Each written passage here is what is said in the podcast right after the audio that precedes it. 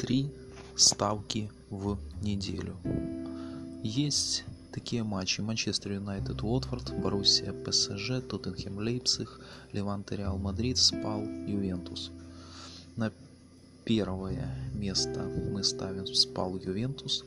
Второе Тоттенхэм, Лейпциг, фора 0 на Тоттенхэм. И третий матч Боруссия, ПСЖ. Здесь также фора второй 0 Думаю, ПСЖ не должен здесь проиграть. Это три ставки. Манчестер девятый, как-то ставить на девятую команду не всегда логически, логически правильно. И Леванте Реал после игры с Эльтой как-то, не знаю, стоит ли ставить на Реал в гостевой игре.